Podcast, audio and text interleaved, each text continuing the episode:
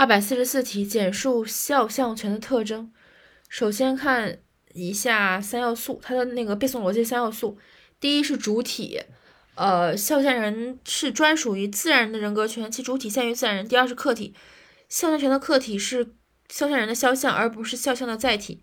三定性肖像权是专有权与人身与人格与自然人的人格不可分离故肖像权属于专有性的权利。